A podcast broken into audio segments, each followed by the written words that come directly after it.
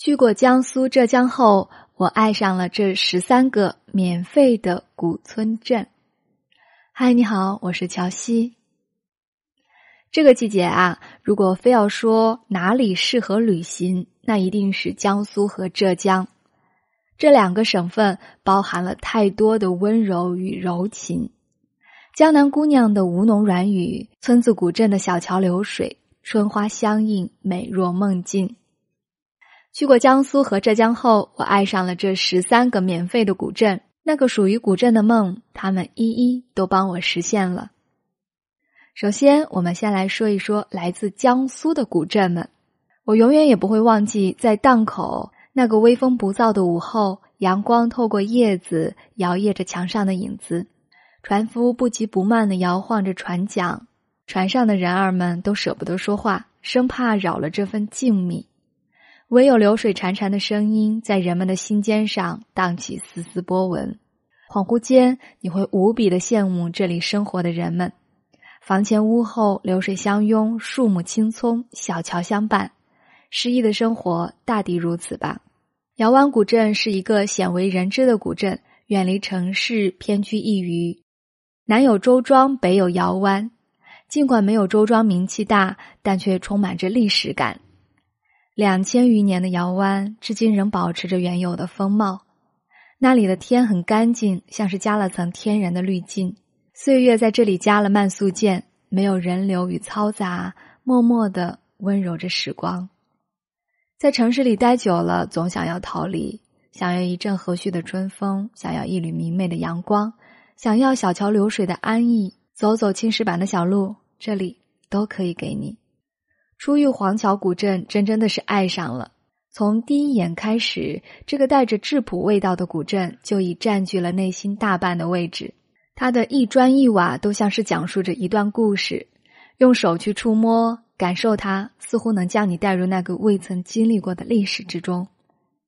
这里不算大，在所有的古镇里也算不上惊艳，却偏偏有种魔力，将你浮躁的心安抚下来。枫桥古镇是唐代张继的《枫桥夜泊》描写出的场景。走一走，枫桥前临着河道，有几个台阶就是夜泊处，还可以通过一人宽的楼梯登上铁岭关楼，在上面俯瞰枫桥古镇，眺望寒山寺的普明宝塔，在古运河上饱览古桥、古关、古镇、古刹的清幽景色。粉墙黛瓦、石板街道，前街后合，错落有致的古朴风貌尽收眼底。这里是许多诗人千百年来缱绻的一场梦。木渎古镇既有江南水乡的温柔，又有苏州园林的典雅。它的名气不如周庄、同里，但是也正因为名气不响，游人不多，反倒凸显出这里的宁静来。游木渎的最佳方式，自然就是搭乘着乌篷船顺水而行。一路走，一路看，看遍古镇上的人家，让人如同进入了一幅写意的水墨油画里，情不自禁陶醉其中。木渎是江南唯一的中国园林古镇，它的美绝不是三言两语就可以形容出来的，需要你亲自去看一看。惠山古镇一到春夏相交之际，市民们就喜欢到这里来喝茶、下棋、唠嗑。没有过多的商业气息，满满的烟火气，斑驳的阳光洒在这小路上，内心就已经在这里安了一个家。惠山古镇也更像是一个藏于闺阁的少女，不被所有人熟知，却悄悄美的温柔岁月。这最后一个古镇呢，就是河下古镇，安静之上，繁华未满。时代呼啸的浮华，把古镇变成了每个人渴望栖息灵魂的故乡。有市井的繁华，也有诗意的恬淡；有金粉金沙填埋的岁月静好，也有人间烟火缭绕的现实安稳。河下古镇用它年久阴雅的噪音，不动声色，喃喃诉说着质朴悠闲的小生活。狭窄的老街是通往河下前世今生的一条秘境。古镇的所有心事。都藏在青石板里。再来说一说浙江的古镇吧。如果把浙江诸多名镇比作颗颗璀璨的明珠，塘溪便是镶嵌在古运河畔、分外夺目而耀眼的一颗明珠。无论你何时来，这里都不会有拥挤的人流，更多的是一份惬意与舒适。如果你闲来无事，就来这里看云卷云舒吧。青瓦顶、石板路、小弄堂，带着些岁月感的建筑，泛着些许雾气的水面，这些这些，通通都是明鹤古镇迷人的地方。你只管来，如果你没有爱上它，算我输。说不清他经历了多少风雨，演绎过多少的缠绵，容纳了多少柴米油盐的烟火，但它就是美到让人沉醉。当你不经意的拐入古镇的后弄小巷，你或许会找到生活的小确幸。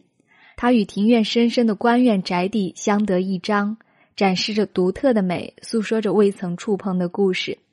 在这样平静的古镇里，孩子们不慌不忙的长大，老人们不慌不忙的老去。他的生活缓慢而悠远，美好而简朴。如果不是这世界太复杂，真想在这里安个家。这里就叫慈城古镇。安昌古镇里有错落有致的翻干骑楼、粉墙黛瓦的台门民居、曲折幽深的石板弄堂、古老多姿的各式石桥，每一个元素都让人忍不住驻足。虽然千年岁月，古镇人家依然保持着传统生活习俗。处处可见鲁迅笔下的乡土风情，河畔的老街上挂满了飘香的腊味，让人难以移步。难巴都古镇依然是藏在深山人未识和名声大噪的古镇，有着截然不同的风格，甚至带着几分神秘。十步一景，你望着前方的路，想象着它通向的地方还私藏着怎样的美景。家家户户的炊烟已经点燃，穿行其中。生活安静平淡，原来是如此美好。如果下点雨，那就更加迷人了。坐在当地人家的屋檐下，静静的等雨停吧。定海古城是全国唯一的海岛历史文化名城，斑驳的阳光洒在这里，这是一个温柔的地方。你可以沿着小路走一走这里的青石街，也可以短暂停留，感受它的魅力。没有拥挤的人流，却仍以一种独有的姿态安静等候着访客。江苏、浙江所有的免费古镇都在这里了。春光明媚，初阳灼目，柔风和煦，散去了倒春寒的凉意。中了古镇的毒，是时候解开了。如果喜欢乔西的分享，请关注我。明天见。